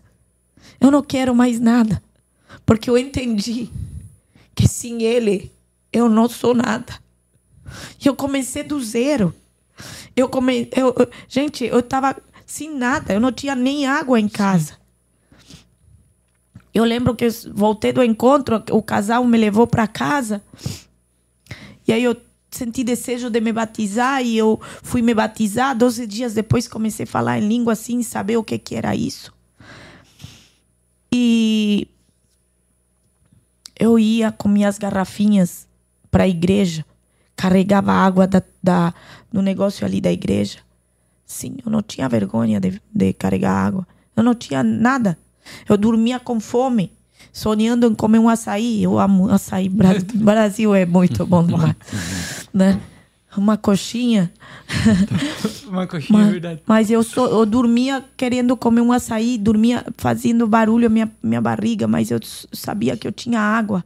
Mas eu tinha algo mais importante, que era ele. O meu dízimo na igreja era de um real e setenta. Sabe com quanto que eu vivia? Às vezes com 17 reais no mês. Às vezes faltava 25 centavos para comprar um pão. Eu voltava para trás. Mas eu estava feliz. Porque tinha conhecido a fonte certa na época, queimou meu micro-ondas, acabou o gás em casa. Nada melhora, piora. Sabe o que eu fazia? Aquela onde você faz a prensa do, do, do, do, cachorro, da, do sanduíche. Ali eu esquentava um feijãozinho, às vezes alguém trazia para mim. Eu não abria minha boca falando o que eu precisava. Porque quando você. É, ah, você poderia pedir: ei, peraí, você quer viver o sobrenatural? Fica quieta, fala com Deus. E aí você vai viver o sobrenatural. Porque eu comecei a ter experiências assim. Pessoas me chamavam, Glória, vem almoçar aqui hoje. Eu ia almoçar. Quando terminava de almoçar, assim, elas saber, Glória, sobrou esse pouquinho aqui, quer levar para casa? Eu sorria dentro de mim, porque eu sabia. E ele também. As pessoas estavam sendo usadas sem elas saberem o que eu estava passando dentro de casa. E eu fazia o. Eu, eu, eu, ah, é, não tenho micro-ondas. Eu, eu, vou fazer um ovo aqui, vou esquentar. Eu descobri que esse trem ali fazia tudo. tudo. Porque não tinha gás, não tinha nada. Melhor bombril, né? É, meu Deus! Eu fui descobrindo que. E, e o que, que eu fazia? Eu abria a geladeira. Eu falava, eu só tinha água lá. Deus, obrigada por toda a comida que eu tenho. E fechava. Queimava o trem, me ajoelhava e adorava Deus.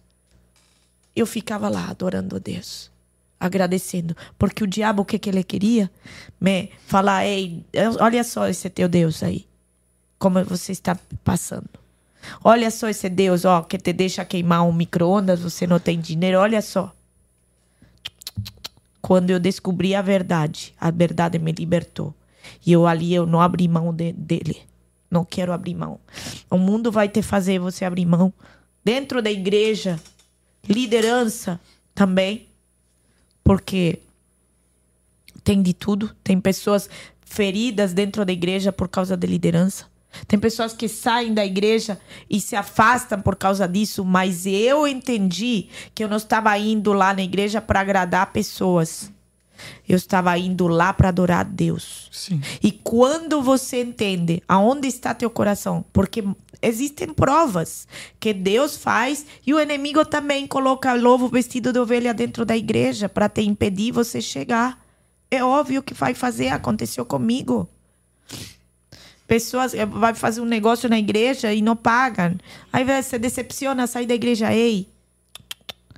Eu fui lá porque eu tive um encontro real e verdadeiro com ele.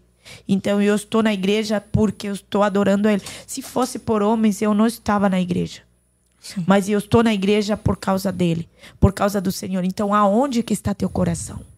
O segredo é esse. Aonde que está no teu coração? O, o, coração está nas coisas, está nas roupas que o irmão veste, está na fofoca da outra pessoa que falou mal de você dentro da igreja?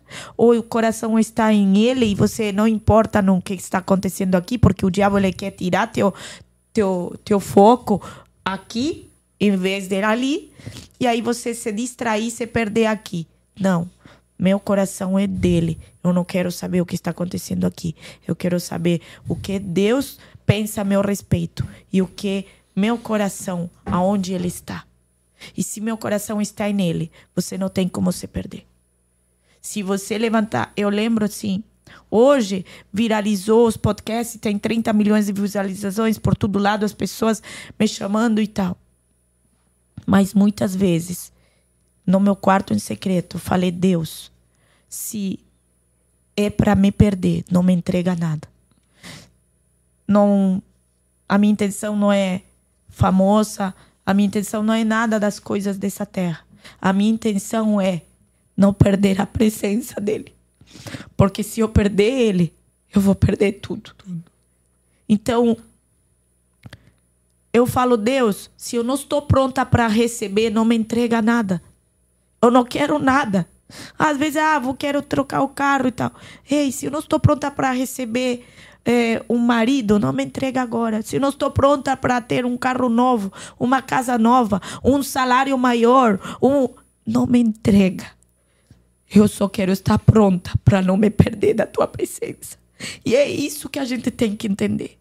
A gente sim, sonhar termos anelos na presença com Ele, mas quando Ele nos entregar, não nos esquecermos de aonde Deus nos tirou e aonde Deus nos colocou e que foi a mão dele. Porque hoje, como eu falei no começo, eu abro a geladeira e eu choro às vezes, porque eu não acredito que eu tenho comida dentro da geladeira, porque eu passei momentos difíceis. Mas a gente precisa passar pelo processo e muitas vezes as pessoas não estão prontas. Está doendo demais. Ei, já doeu demais. Deixa ser prensado na, na, na, na prensa o azeite para sair da azeitona é prensado. A gente precisa ser prensado. Jesus já. Eu sei que ele já pagou por nós, mas nós também temos que mostrar: parte. ei, Senhor, eu te amo mais, por isso que eu estou fazendo. Eu também te amo mais. Eu te amo mais. E você vai tendo um relacionamento com Deus.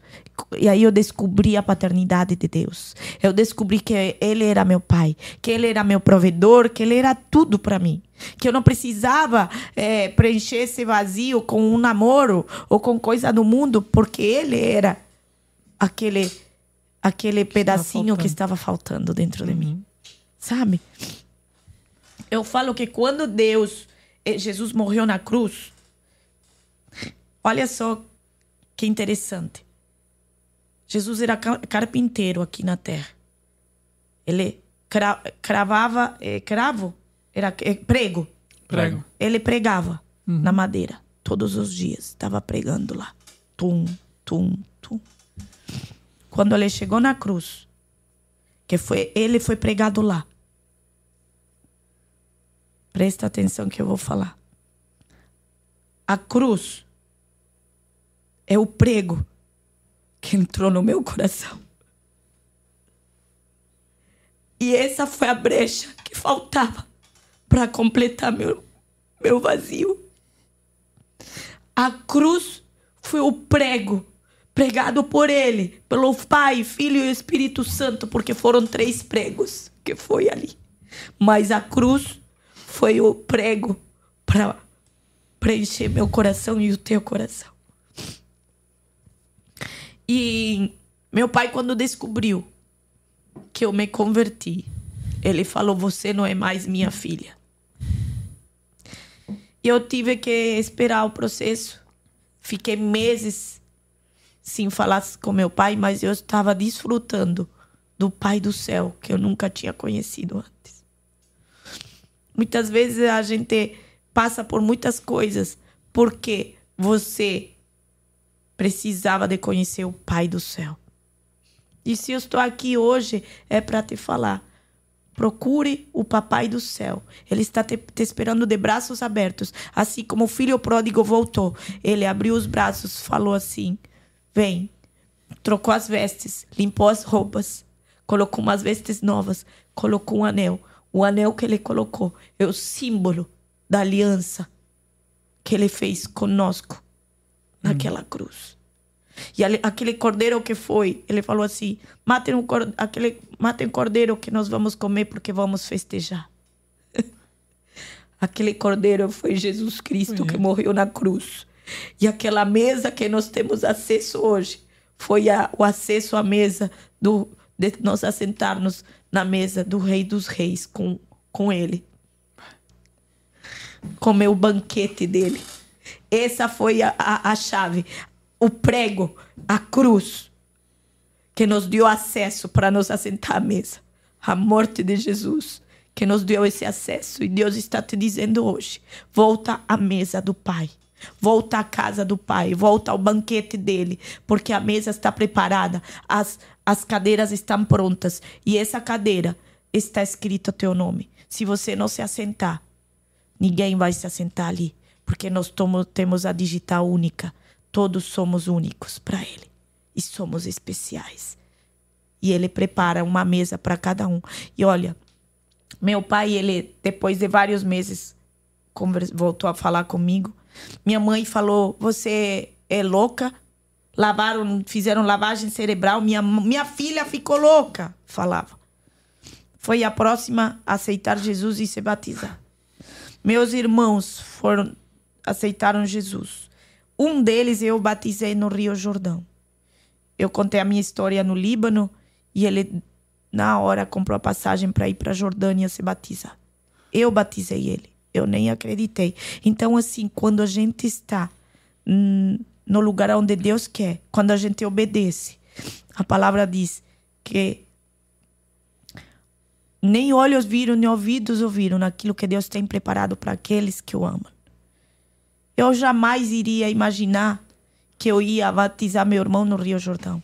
Eu jamais iria imaginar que este ano eu estaria na Europa, em Londres, ministrando na igreja onde os Pujon ministrava. Quem sou eu?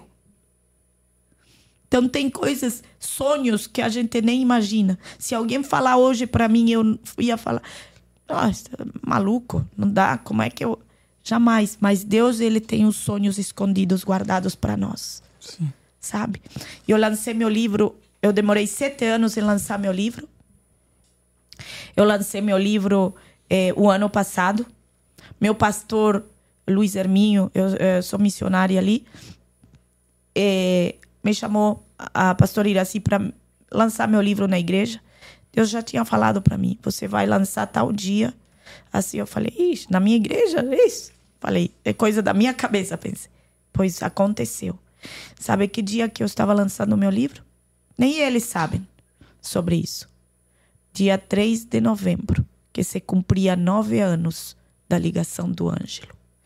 Dizia, agora esse 3 de novembro, agora foi faz 10 anos.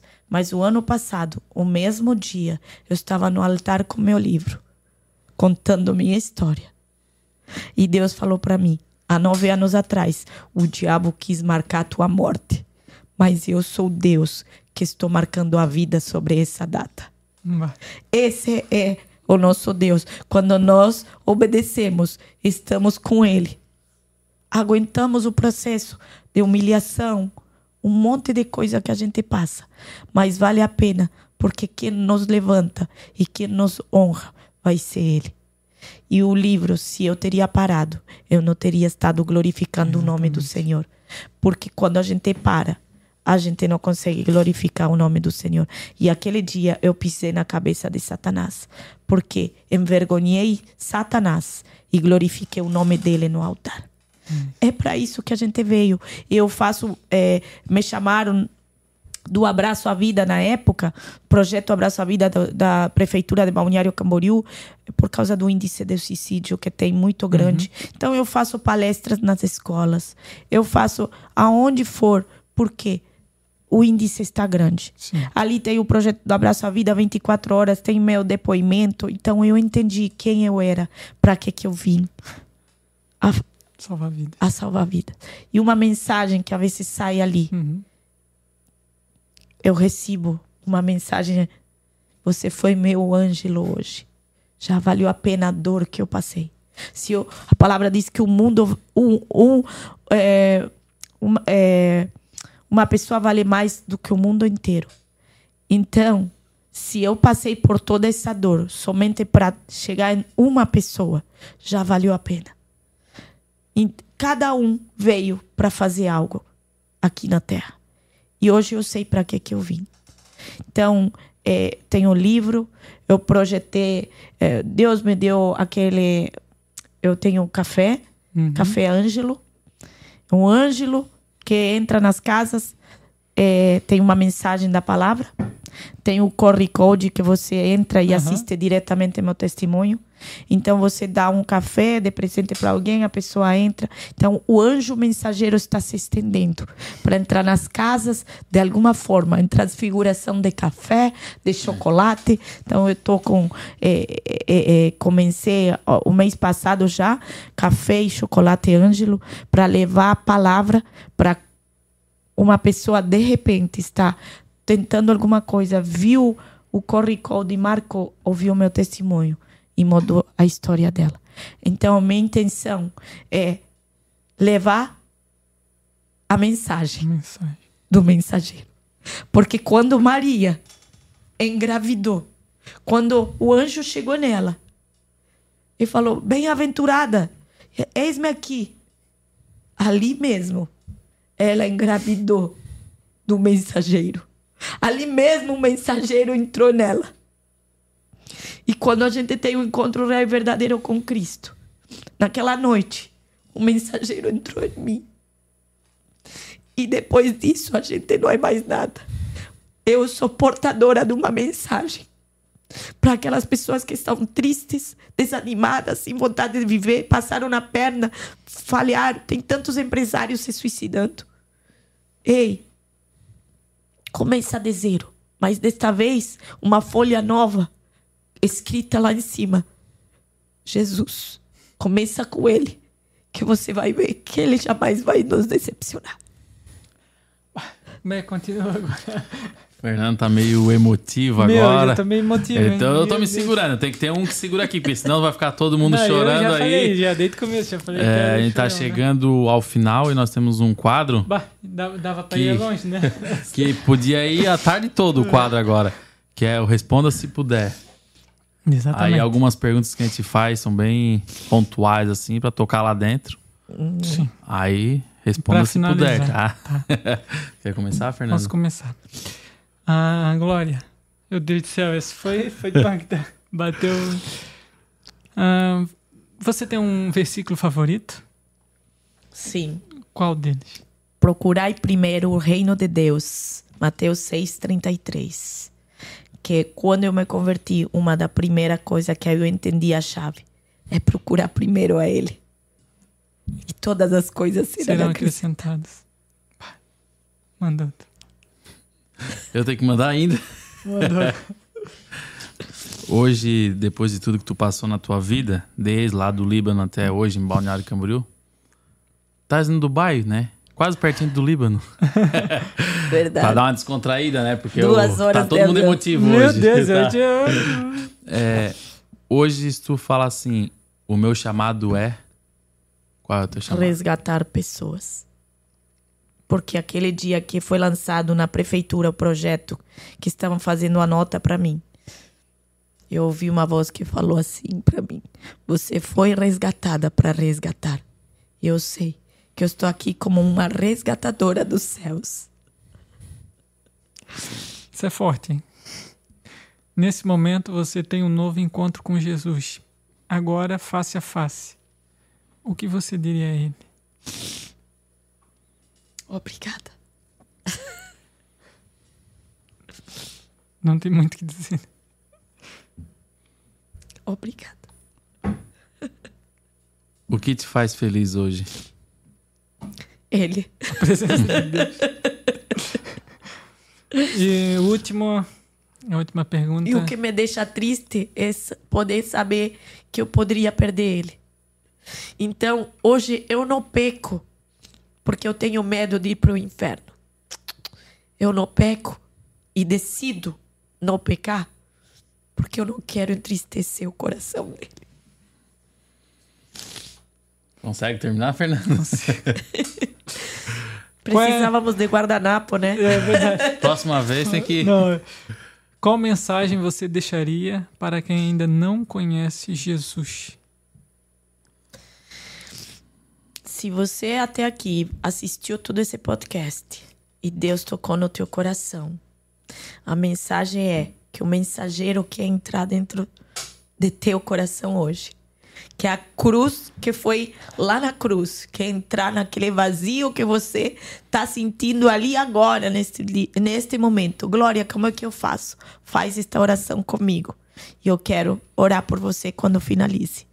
Senhor Jesus, eu te aceito como o único Senhor e Salvador da minha vida. Perdoa meus pecados e escreve meu nome no livro da vida. Eu reconheço que Jesus morreu e ressuscitou para me dar vida eterna. A palavra diz que quando nós confessamos a Jesus como único Senhor e Salvador, confessamos com a nossa boca e cremos de todo o nosso coração, estamos confessando perante homens e perante os céus e a terra. E ali você começa uma nova história. E se você fez, e você quer uma nova história, porque até aqui a- o mundo te decepcionou, as pessoas te decepcionaram, mas tem alguém que se chama Jesus Cristo que não te decepciona. E Ele quer ter um encontro real e verdadeiro contigo. Ele está de braços abertos para te receber. E Ele está te recebendo. A palavra diz que nos céus os anjos fazem festa quando uma pessoa fa faz a confissão que fala: Eu te aceito. Então, hoje, o Senhor está fazendo. Os anjos do Senhor estão fazendo festa pela tua vida porque uma vida va vale mais do que o mundo inteiro. Ele larga as 99 para ir te buscar. E essa essa essa 100 é você. Está te chamando para vir. Porque ele tem o melhor dessa terra. Não vai viver o melhor o melhor no céu, vai viver o melhor aqui na terra primeiro. Porque temos promessa e Deus tem promessa para a tua vida. Deus Glória. abençoe. Muito obrigado. Foi uma honra te ter aqui. Obrigada também. Nosso coração realmente foi muito tocado, principalmente o meu foi muito tocado. Agradecendo muito agora ao Ângelo, a, a Jesus por, por esse encontro de hoje. Quer terminar com alguma frase? Sim. É, tem uma frase do Denzel Washington. Esse ator, para mim, ele é tipo top 3, né? Uhum. Ele diz assim: Você sabe por que fechamos os olhos quando vamos orar, beijar ou chorar? Ou até sonhar? Uau. É porque as coisas mais belas da vida não são vistas, e sim sentidas com o coração. Que lindo. E isso combinou bastante com o episódio Uau. de hoje, hein, Fernando? Combinou muito. Amém. Esse caprichei hoje, hein? Essa foi boa, Fernando, viu? obrigado pela parceria. Eu- Mais um episódio. Hoje eu, hoje eu não quero, não quero terminar com uma, com uma mensagem. Ô, produção, close. Hoje eu não quero uma, terminar com uma mensagem. Hoje, hoje depois de, de ter ouvido toda essa história, eu quero terminar com a própria palavra de Deus. Em Josué 1,9, Não Deus tema, é a disse. minha segunda. Adoro. Não fui eu que ordenei a você. Seja forte e corajoso. Não se apavore e nem desanime, porque o Senhor seu Deus vai com você aonde você for. Você, por isso que eu digo, siga firme, porque você não está sozinho. Verdade. É isso. Vá com Isso Deus. aí, Fernando. Certinho, galera. Hoje a emoção não Mais. Bem-vindos ao nosso universo.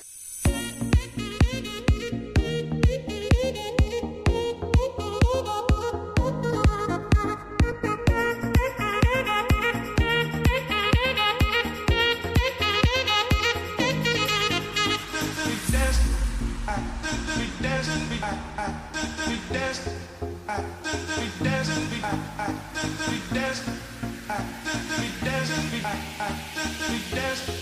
It doesn't. It doesn't.